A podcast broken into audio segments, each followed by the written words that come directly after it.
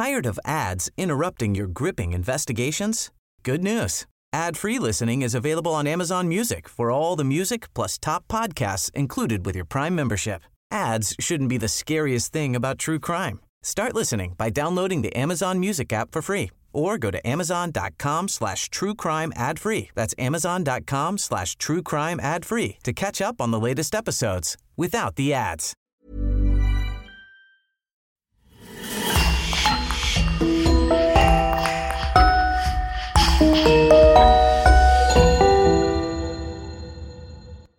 Tous les hommes mariés du monde qui ont déjà pensé à fréquenter une autre femme que leur épouse ont dû trembler en voyant ce film.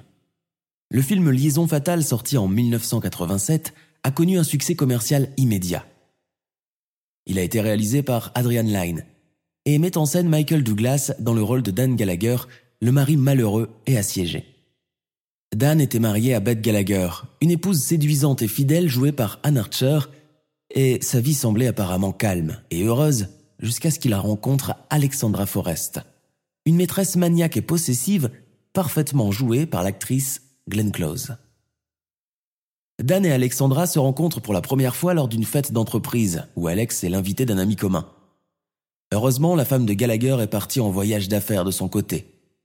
Ils s'entendent très bien dès le début et à la fin de la nuit, Dan Gallagher emmène Alexandra à son appartement. Dans sa cuisine, ils vivent une intense union sexuelle qui les laisse tous deux sur leur faim. Mais bientôt, les choses commencent à mal tourner. Alexandra devient possessive, vindicative et demande à Gallagher de lui consacrer plus de temps, ce que lui ne veut pas lui accorder. Elle l'appelle continuellement à son travail et le force à engager de longues conversations qui se terminent généralement par des cris. Dan Gallagher tente rapidement de rompre la relation mais Alex ne coopère pas. Elle continue à se comporter comme s'ils étaient un couple, l'appelle chez lui à toute heure et fait des projets d'avenir à sens unique. Gallagher se rend finalement à la police lorsqu'il se rend compte qu'elle est hors de contrôle. À la fin, Alexandra parvient à entrer chez Gallagher où elle tente d'assassiner sa femme avec un énorme couteau de cuisine.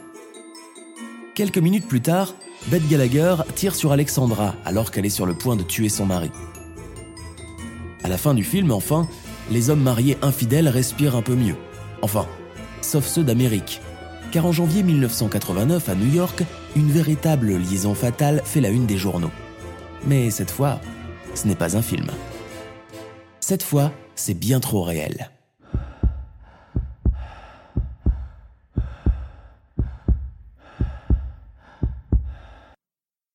Greenburg est une petite ville située à environ 32 km au nord de New York City, dans le comté prospère de Westchester. C'est une banlieue riche où vivent et travaillent de nombreux professionnels du monde des affaires. Bien que la communauté ait des zones de maisons isolées et coûteuses, certaines parties de Greenburg sont adjacentes à la ville de Yonkers, qui longe une artère principale appelée Central Avenue. Cette artère est une route extrêmement fréquentée où des milliers de voitures et de camions passent chaque jour. Il y a également de nombreux complexes de condominiums et de maisons de ville élégantes qui sont en retrait par rapport au rythme effréné de la rue. Ils portent des noms américains branchés comme Mountain View et Forest Edge, qui donnent aux acheteurs potentiels l'illusion d'enclaves paisibles et de villages tranquilles. C'est dans ce genre d'endroit que vivait un enseignant de l'école primaire, Paul Solomon, 41 ans, avec sa femme et son enfant en 1989. Solomon était d'origine libanaise et avait le look méditerranéen classique, le teint bronzé, les cheveux foncés et les yeux marrons. Il était de taille moyenne, ni trop gros ni trop mince, et en 1989, il avait une abondance de cheveux épais et débordants. Cette année-là, Paul Solomon s'était d'ailleurs laissé pousser une barbe pleine qui le faisait paraître plus âgé que son âge. Il n'était pas super grand, il mesurait pile 1m80 et par moments, il paraissait encore plus petit qu'il ne l'était en réalité. Tout cela lui donnait étonnamment un succès certain auprès des femmes et au fil des ans, il a eu plusieurs relations en dehors de son mariage. Sa femme, Betty Jane Solomon, 40 ans, travaillait comme gestionnaire financier dans une communauté voisine. Ils avaient une fille unique, Kristen, 14 ans, qui aimait beaucoup le sport. L'après-midi du dimanche 15 janvier 1989, au moment où notre histoire commence, Paul et Betty Jane étaient à la maison ensemble pour regarder des rediffusions de jeux télévisés. Kristen, leur fille, était partie pour un week-end de ski avec ses amis. Paul n'avait rien prévu ce soir-là, si ce n'est de se détendre devant la télévision et de rattraper le temps perdu en lecture. Cela s'annonçait une journée ordinaire. À 13h37, le téléphone a sonné dans la cuisine. Lorsque Paul a répondu, il a été agréablement surpris d'apprendre qu'il s'agissait d'un autre professeur avec lequel il avait travaillé dans le passé. Ils s'étaient rencontrés il y a deux ans, en 1987, lorsqu'elle est arrivée à l'école de Greenville en tant que nouvelle enseignante, et ils avaient immédiatement été attirés l'un par l'autre. Et bientôt, ils avaient couché ensemble. Elle n'avait que 25 ans, et Paul trouvait sa jeunesse excitante et inspirante. Elle avait des cheveux blonds duveteux, de grands yeux ovales et un corps fin et sexy qui faisait tourner la tête de tous les hommes. Certes, elle était plutôt possessive et imprévisible, mais Paul aimait sa personnalité extravertie et qui aimait s'amuser. Elle s'appelait Caroline Warmus. Au cours de l'appel téléphonique de 55 minutes, Caroline a exprimé sa déception de ne pas avoir été invitée par Paul à son anniversaire une semaine auparavant. Surpris mais secrètement content, il lui a immédiatement proposé de se rencontrer plus tard dans la soirée. Le rendez-vous était au restaurant Treetops, situé dans un hôtel Holiday Inn sur Central Avenue, à quelques kilomètres au sud de Scarsdale Ridge Apartments. Ils avaient déjà dîné au même endroit plusieurs fois auparavant. Ils se sont mis d'accord à 19h30 et se sont dit à tout à l'heure. Lorsque Paul a retrouvé sa femme Betty Jane dans le salon, il lui a dit qu'il n'avait finalement plus trop envie de regarder la télé et qu'il avait décidé d'aller au bowling ce soir-là. Plus tard dans l'après-midi, ou peut-être en début de soirée, Paul a branché un chargeur de batterie à sa voiture, une Toyota Celica 1983, dans le garage. Un chargeur de batterie nécessite généralement quelques heures pour se recharger complètement. D'ici là, ce serait trop tard. Il devait prendre la voiture de sa femme, une Dodge de 1988. Vers 18h30, Paul Solomon est parti en voiture, laissant Betty Jane seule et en sécurité à l'intérieur de l'appartement, pendant qu'il allait retrouver Caroline, sa maîtresse. Caroline était la fille de Tom Wormus, un millionnaire autodidacte qui a accumulé sa fortune dans le secteur des assurances dans le Michigan. Elle est née le 8 janvier 1964 dans un quartier de l'Est de Détroit appelé Clair Shores, dans le Michigan. Élevée dans un milieu aisé, Caroline a eu la chance de pouvoir satisfaire généralement tous ses besoins et ses désirs.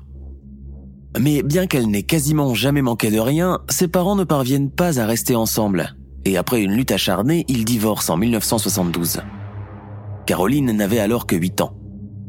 Avec son frère et sa sœur, elle est allée vivre chez leur mère. Mais l'animosité entre leurs parents a continué pendant des années il y a eu de nombreuses comparutions devant les tribunaux et de nombreux litiges sur des questions concernant la garde des enfants. Les disputes n'ont cependant pas affecté l'entreprise de Tom. Le papa de Caroline a au contraire connu un succès encore plus grand après sa séparation. Et en 1990, le journal New York Times a rapporté que Tom Wormus valait plus de 150 millions de dollars et possédait une flotte de jets, plusieurs maisons et des dizaines de voitures. Après avoir obtenu son diplôme d'études secondaires, Caroline a fréquenté l'Université du Michigan où elle s'est liée avec plusieurs hommes mariés. Ces relations nombreuses et honteuses se terminaient généralement de manière malheureuse, Caroline ayant le sentiment d'être maltraitée. Bien qu'elle ait été une enfant privilégiée, Caroline était devenue une jeune femme troublée. D'ailleurs, ses collègues la décrivaient dans son dos comme complètement cinglée et elle semblait incapable de savoir comment interagir avec succès dans la plupart de ses relations. Et il y avait toujours un élément de comportement obsessionnel dans ses rapports avec les hommes. L'un de ses anciens petits amis a même été contraint d'obtenir une ordonnance restrictive d'un juge local pour empêcher Caroline de le harceler davantage. Elle avait promis de perturber son prochain mariage. Finalement, Caroline s'est installée à New York où elle a étudié à l'Université de Columbia et obtenu une maîtrise en 1987. En septembre de la même année, elle a réussi à obtenir un emploi à l'école primaire de Greenville à Scarsdale. C'était au cours de la première semaine à cette école qu'elle a rencontré Paul Solomon, un enseignant de sixième année. Au premier abord, ce fut une attirance physique réciproque. Peu d'hommes pouvaient s'empêcher de remarquer le personnage sexy et le corps profondément désirable de Caroline. En plus d'avoir été fort bien dotée par la nature, elle était une jeune femme à la mode, toujours sûre de porter des vêtements de marque qui mettaient parfaitement en valeur sa silhouette et faisaient ressortir le meilleur de son physique. Caroline avait de l'argent et cela se voyait dans ses habits, son style et son image. Mais revenons à Solomon.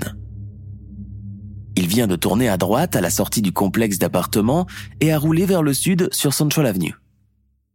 En quelques minutes, il est arrivé sur le parking de Brunswick Lanes à Yonkers, à moins de 8 km de son appartement. C'est un endroit qu'il connaissait bien car il jouait souvent au bowling à Brunswick et y connaissait beaucoup de monde. D'ailleurs, lorsqu'il est entré dans les allées, il a immédiatement vu quelques amis et s'est fait un devoir de les saluer. Après avoir échangé les salutations d'usage, il s'est assis quelques minutes et a regardé le match. Puis, sans explication ni au revoir, il s'est soudain levé et est sorti des allées. À 19h15 exactement, à peu près au même moment où Solomon quittait le bowling, un opérateur téléphonique de Westchester a reçu un appel troublant. Elle a répondu nonchalamment à l'appel avec le New York téléphone habituel. Elle a immédiatement entendu des cris à l'autre bout de la ligne. Je peux vous aider a-t-elle dit. Je peux vous aider? La réponse sur la ligne a été très rapide, soudaine et n'a pas été répétée. Elle a peut-être mal compris le premier mot de la réponse, mais le message était clair. Il essaie de me tuer, a crié la voix féminine. La ligne a ensuite été coupée. L'opérateur n'était pas sûr que la femme ait dit il ou elle, mais elle a immédiatement identifié le numéro et averti la police. La police a fait les vérifications d'usage et a conclu à un faux appel. Pendant ce temps, Paul Solomon est remonté dans la voiture de Betty Jane et a conduit quelques minutes de plus jusqu'au lieu de rendez-vous à l'Holiday Inn de Yonkers, tout près de Tukaoe Road.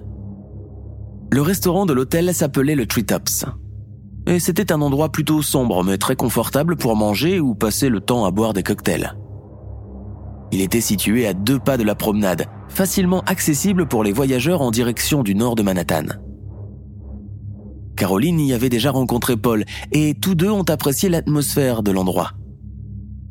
L'endroit était faiblement éclairé, calme et avait une sorte d'ambiance décalée qu'un homme dans la position délicate de Salomon ne pouvait qu'apprécier.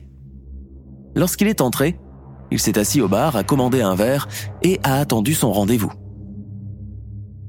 Vers 19h45, Caroline est entrée et a vu Salomon au bar. Elle l'a rejoint et pendant l'heure qui a suivi, ils se sont assis ensemble et ont pris plusieurs verres. Ils se sont ensuite installés à une table où ils ont commandé leur repas et bu pendant environ deux heures. Chaque fois que la serveuse jetait un coup d'œil à la table, elle voyait le couple absorbé dans une profonde conversation. Quand le moment est venu de partir, Paul a payé l'addition et Caroline et lui ont quitté le restaurant ensemble.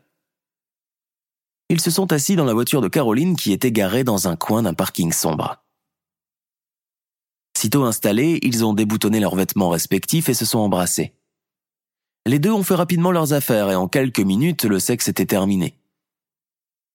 Quand ils ont eu fini, les amants se sont dit au revoir en promettant de se revoir bientôt. Caroline est sortie du parking et a tourné vers le sud vers Manhattan. Paul Solomon a tourné à gauche sur Tukay Road et s'est dirigé vers le complexe de Scarsdale Ridge.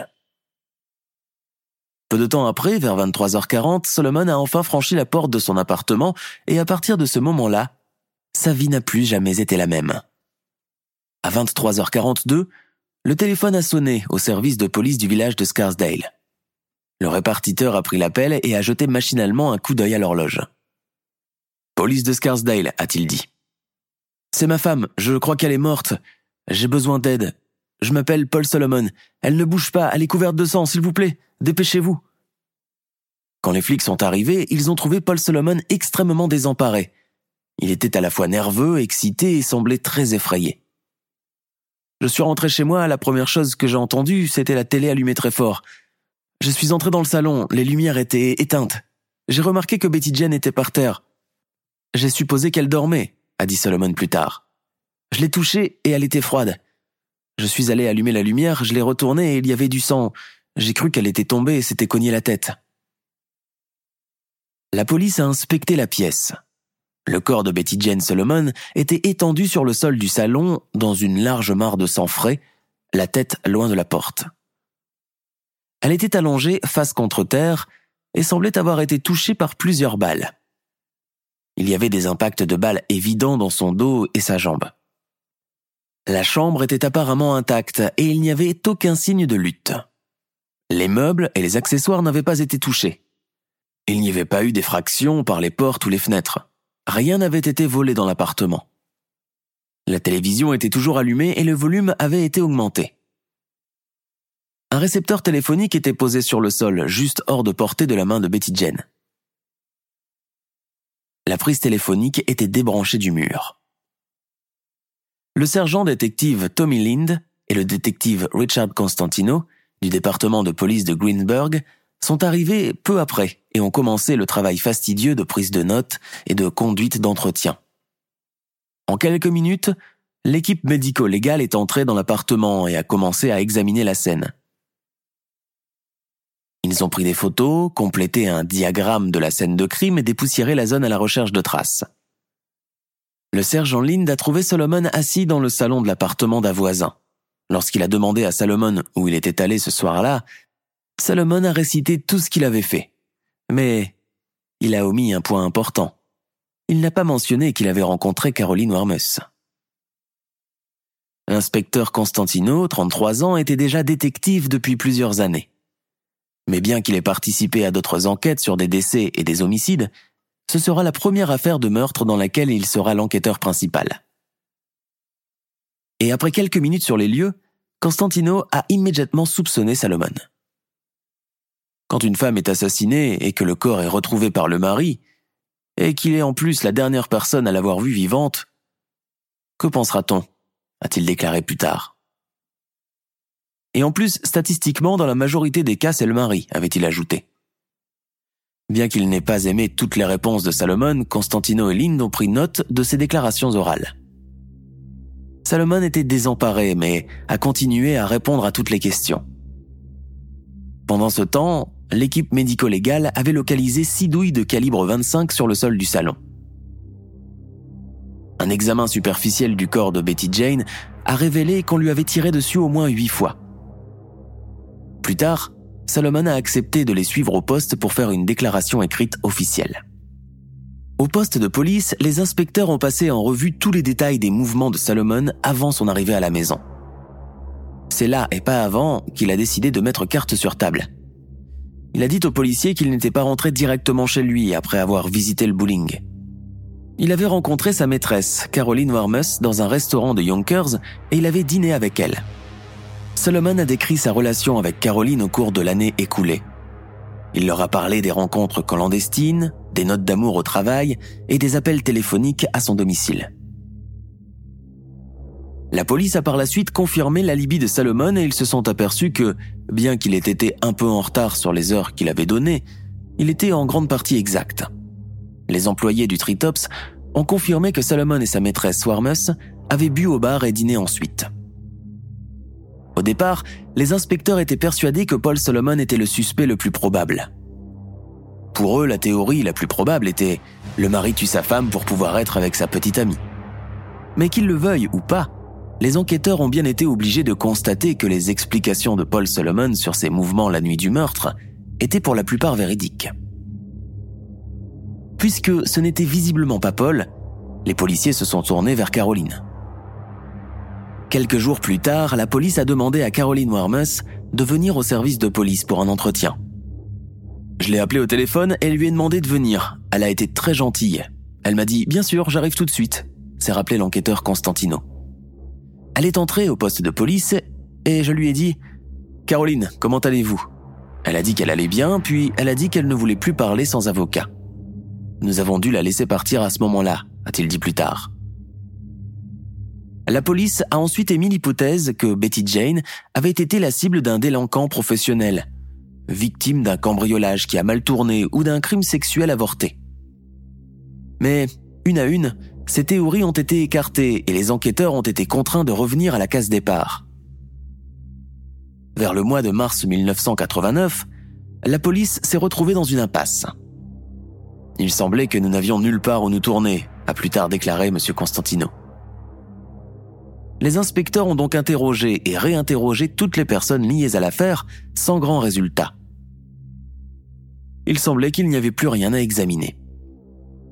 Alors, là de ne pas avancer, les enquêteurs ont décidé de se pencher sur les relevés téléphoniques de Caroline Warmus.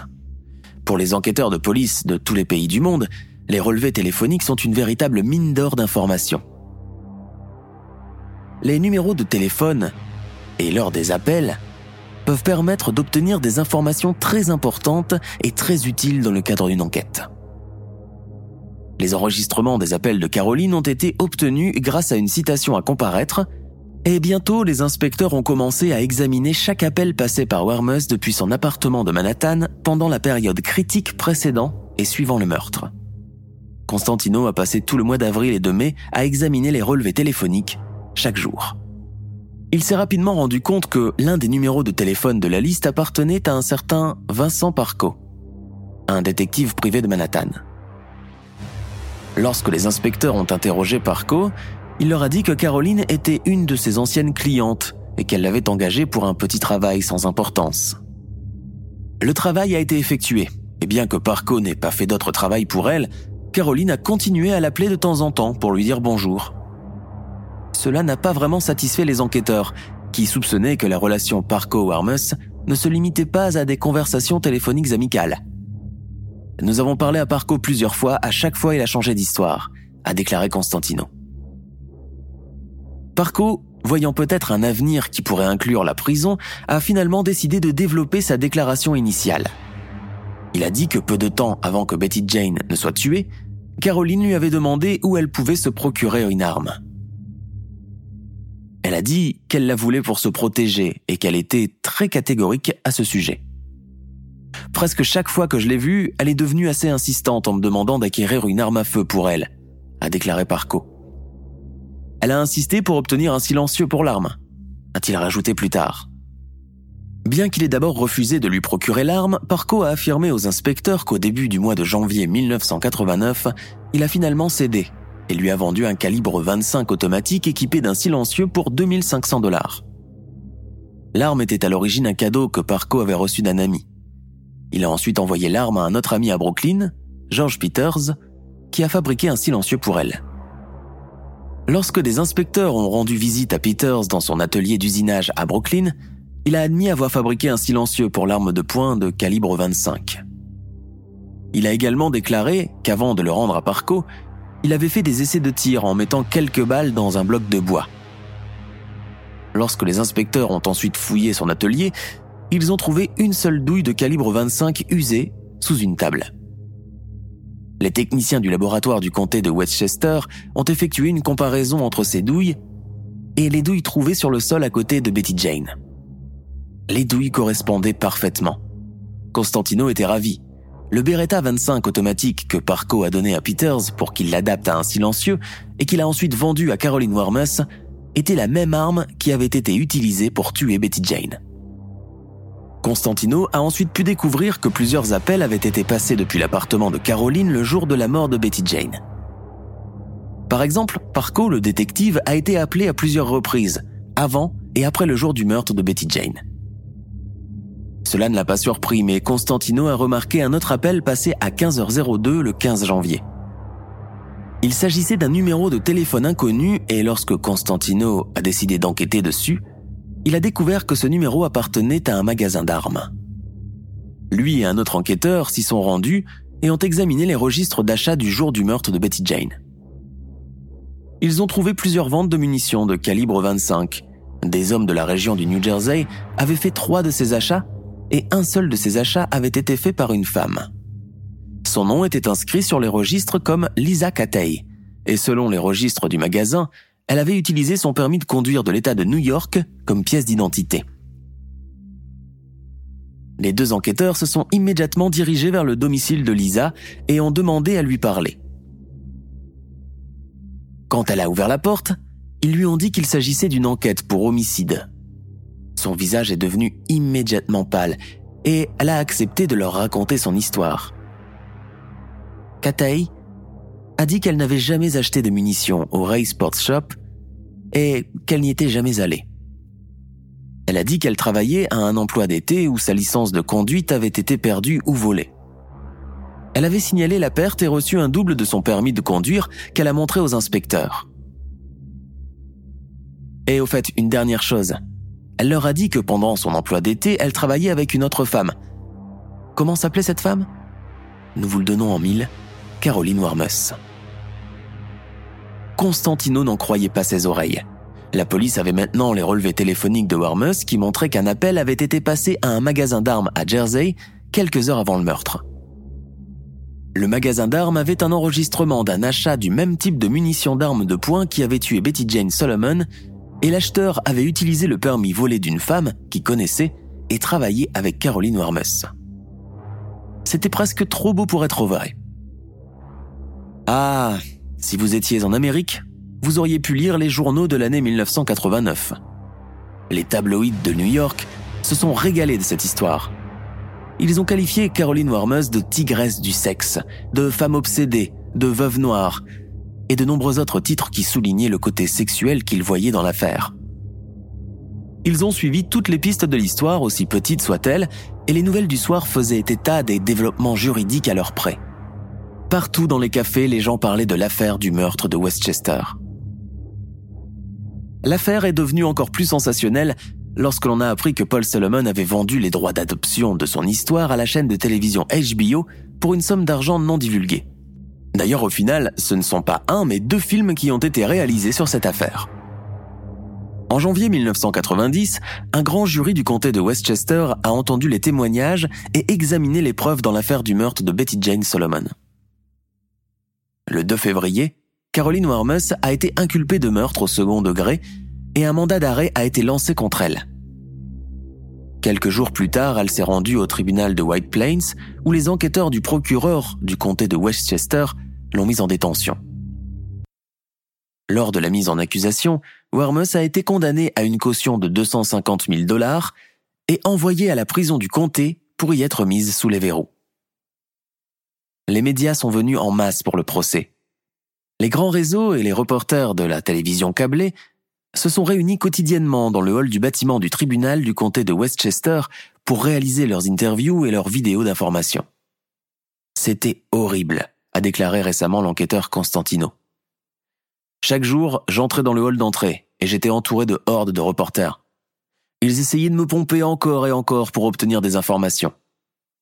Alors que les témoins traversaient le poste de contrôle du premier étage et se préparaient à monter dans les ascenseurs, les reporters placés à des endroits statiques fondaient sur eux comme des vautours avec un déluge de questions. Les photos de l'accusé étaient particulièrement recherchées. Et Caroline n'a pas manqué de leur donner ce qu'ils espéraient. Au début du procès, Caroline est apparue dans une mini-jupe très courte, très serrée et très sexy, à la vue de laquelle les photographes se sont précipités et les équipes de tournage se sont chevauchées pour obtenir une meilleure vue. Des photos de Caroline dans cette tenue ont fait la une des journaux et des magazines d'information du pays au cours des mois suivants. Toujours habillée à la perfection dans des vêtements de marque, Caroline défilait chaque jour dans le palais de justice, plus comme un mannequin à la Fashion Week de Paris que comme une accusée de meurtre. Avec ses cheveux blonds, son style assuré et son corps voluptueux, elle était là femme fatale. Elle était le symbole d'un amour qui a mal tourné, la relation cachée qui a dégénéré jusqu'à ce qu'elle se termine par un meurtre et une trahison. Elle était l'héritière riche et gâtée, jugée pour sa vie, qui voulait tellement un homme qu'elle était prête à tuer pour l'avoir pour elle toute seule. La préparation du procès a pris des mois. Les procureurs, dirigés par le procureur adjoint James McCarthy, 38 ans, ont passé beaucoup de temps à examiner les preuves, à réinterroger les témoins et à planifier la stratégie de l'affaire.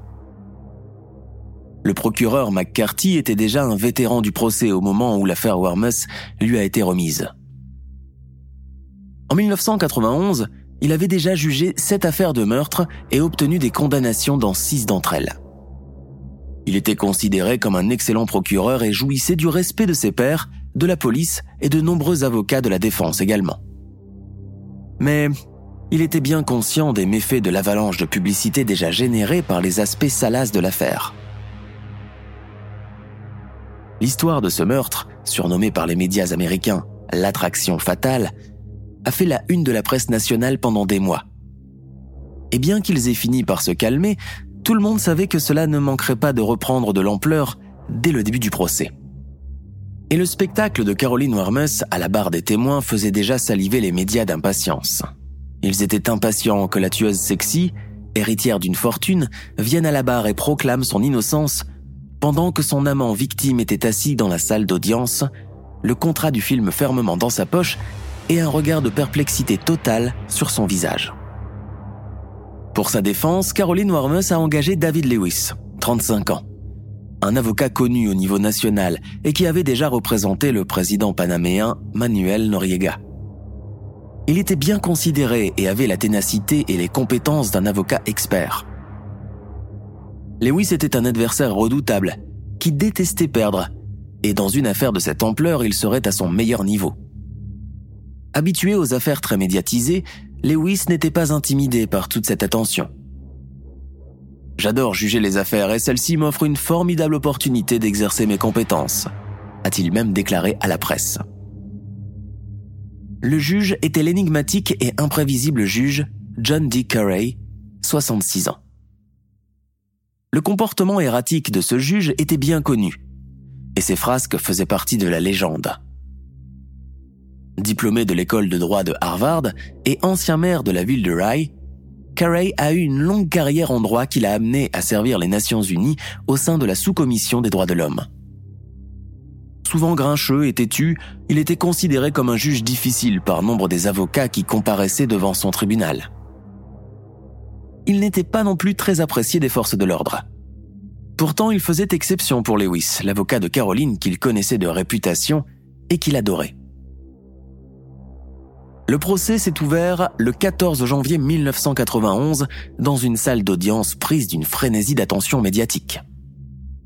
Caroline est entrée dans la salle d'audience, vêtue comme à son habitude, d'une tenue magnifique, qui a donné du fil à retordre aux reporters qui ont tout fait pour obtenir une photo. Elle s'est assise à la table de la défense au milieu de deux gardes et a rarement tourné la tête pour regarder les spectateurs dans la salle d'audience bandée. Sommes-nous prêts à commencer? a demandé le juge Carey. Apparemment oui, et d'ailleurs rapidement est venu le tour de Solomon, le mari infidèle. Dépourvu de la barbe qu'il portait au moment du meurtre, Salomon est venu à la barre dans l'attente de l'accusation et de la défense. Ce n'est un secret pour personne que la stratégie de la défense dans ce genre de dossier consistait en partie à faire peser des soupçons sur Paul Solomon. Lewis voulait que le jury voie en Solomon le mari qui avait un motif valable pour se débarrasser de sa femme. Vêtu d'un costume sombre et d'une cravate assortie, il s'est assis confortablement sur la chaise du témoin, tandis que les sordides détails de sa vie privée étaient au centre de l'attention. Il a raconté à la cour son mariage raté, ses nombreuses petites amies des années précédentes, dont Caroline, et la terrible nuit où il a trouvé Betty Jane morte sur le sol de son salon. Interrogé en détail par le procureur McCarthy, Solomon a poursuivi en disant qu'il se sentait coupable de ses relations sexuelles avec Caroline et qu'il voulait rompre avec elle. Je tenais beaucoup à Caroline, a-t-il dit. Je me sentais coupable du sexe. Je n'allais pas divorcer de Betty Jane. Mais c'est très difficile de résister à Caroline, a lâché Solomon. Après que McCarthy ait terminé son interrogatoire, il était temps pour la défense de s'en prendre à Paul Solomon.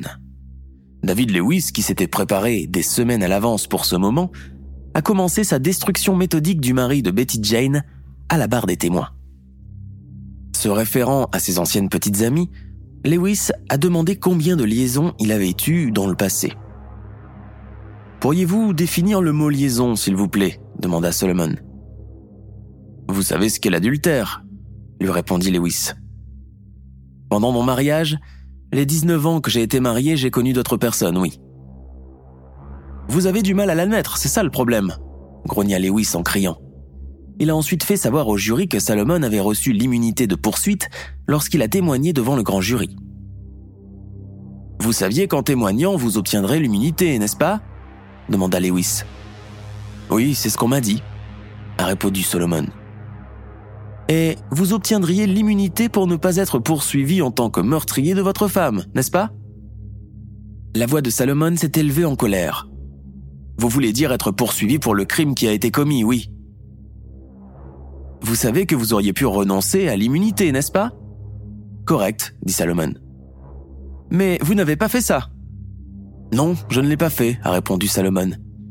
Lewis marquait de gros points avec les jurés qui, espérait-il, commençaient à voir Salomon sous un autre jour. D'ailleurs, toute once de respect ou de sympathie du jury pour Paul Solomon s'est évaporée lorsque Lewis a révélé que Solomon avait gagné beaucoup d'argent grâce à la mort de Betty Jane. Vous avez un accord avec Citadel Productions et HBO, n'est-ce pas? Je le crois, oui, a dit Solomon l'air embarrassé. Lewis a ensuite demandé s'il était vrai qu'il avait reçu 25 000 dollars d'avance et qu'il recevrait plus tard 100 000 dollars si le film était réalisé et 30 000 dollars de frais de consultation.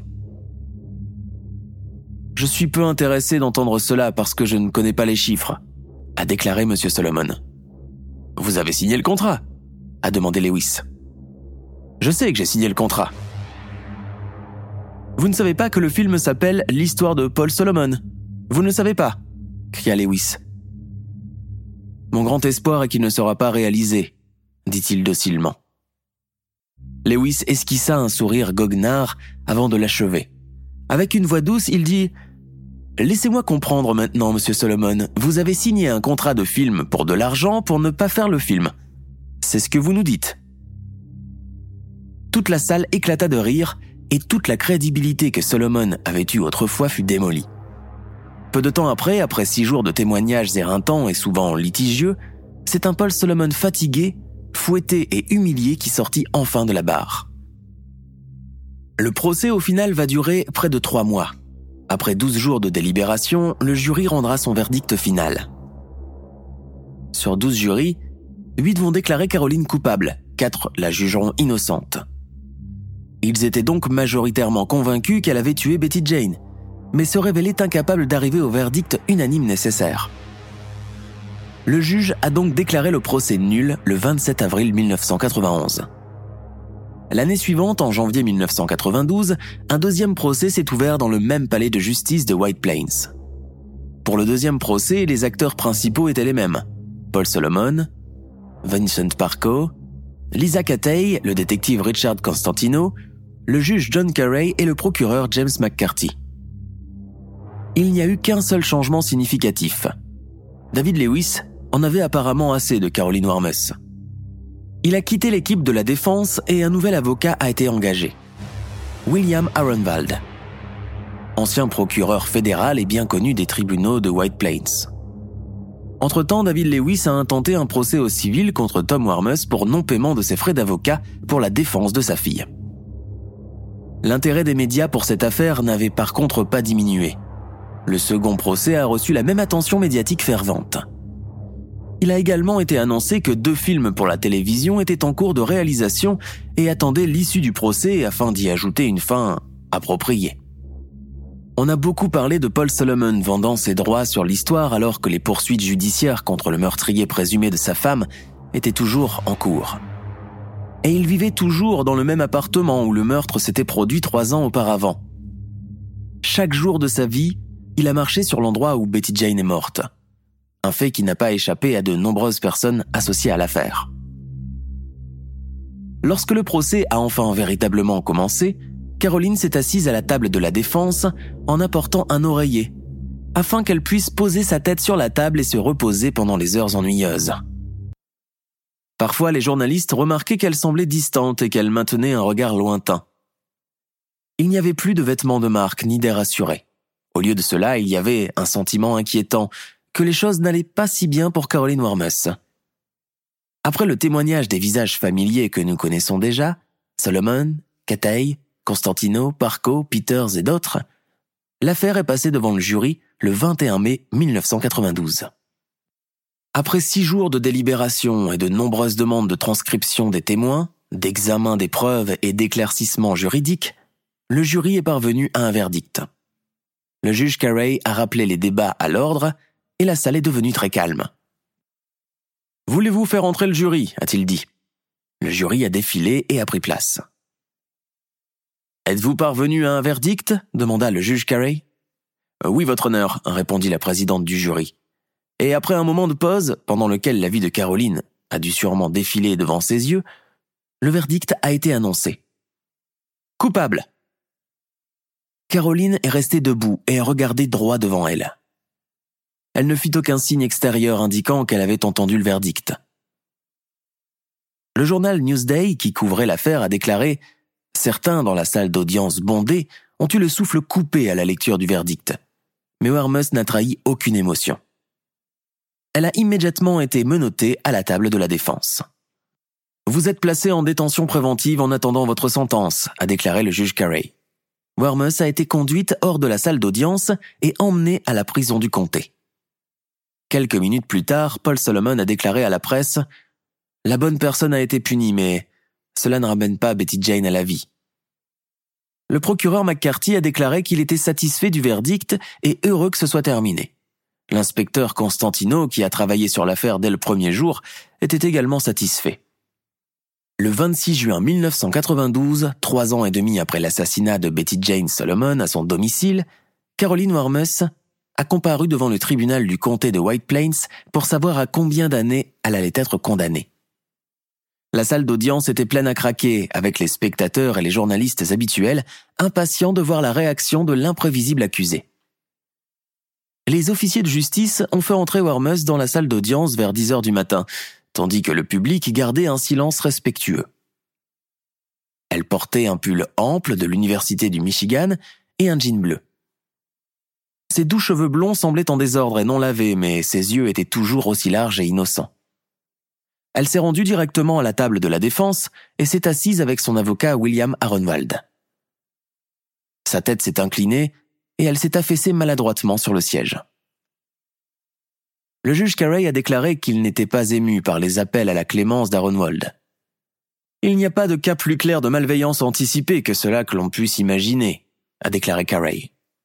Aucune communauté qui aspire à être liée par l'état de droit ne peut tolérer un tel massacre sans pitié. Quand le moment est venu pour Wormus de parler, elle a quand même proclamé son innocence. Je viens de passer du temps en prison pour quelque chose que je n'ai pas fait. C'est très traumatisant. Je n'ai jamais passé un coup de fil à l'armurerie de Ray, dit-elle d'une voix douce. Elle avait les mains jointes devant elle, et pendant qu'elle parlait, Wormus gardait la tête baissée. Soudain, elle s'est levée et a déclaré plus vivement Je n'ai jamais passé un coup de fil au Ray's Gun Shop. Je n'ai jamais acheté d'arme à feu ou reçu une arme de Vincent Parco, et je n'ai jamais acheté une paire de gants noirs au Philens Basement. Le plus important de tout, c'est que je n'ai pas tué Betty Jane Solomon. Je n'ai absolument rien à voir avec cela. Je suis ici devant vous, juge Carey, dévasté d'avoir été condamné pour un crime que je n'ai pas commis, et je ne peux que vous demander de faire preuve de clémence parce que je suis innocente. A-t-elle continué. Wormus s'est essuyé les yeux et a essayé de se tenir debout, mais elle avait l'air découragée et aussi perdue qu'une petite fille. Si je suis coupable de quoi que ce soit, c'est simplement d'avoir été assez stupide pour croire aux mensonges et aux promesses que Paul Salomon m'a faites et de m'être laissé manipuler par lui. Le juge Carey est resté impassible. Il a qualifié le meurtre d'acte hideux et l'a condamné à 25 ans de prison. Wormus a failli s'effondrer.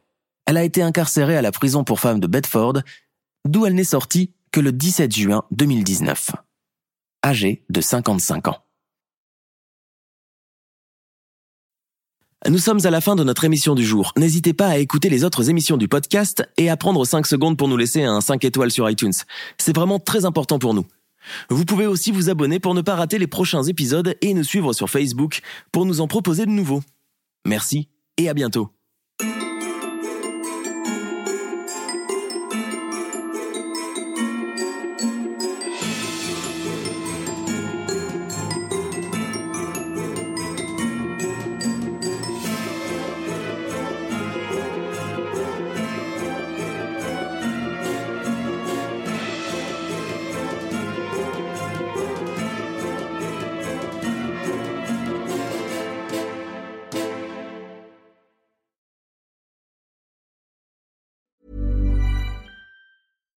Hi, I'm Daniel, founder of Pretty Litter. Cats and cat owners deserve better than any old-fashioned litter. That's why I teamed up with scientists and veterinarians to create Pretty Litter. Its innovative crystal formula has superior odor control and weighs up to 80% less than clay litter. Pretty Litter even monitors health by changing colors to help detect early signs of potential illness. It's the world's smartest kitty litter. Go to prettylitter.com and use code ACAST for 20% off your first order and a free cat toy. Terms and conditions apply. See site for details. Tired of ads interrupting your gripping investigations? Good news. Ad-free listening is available on Amazon Music for all the music plus top podcasts included with your Prime membership. Ads shouldn't be the scariest thing about true crime. Start listening by downloading the Amazon Music app for free or go to amazon.com slash true crime ad free. That's amazon.com slash true crime ad free to catch up on the latest episodes without the ads.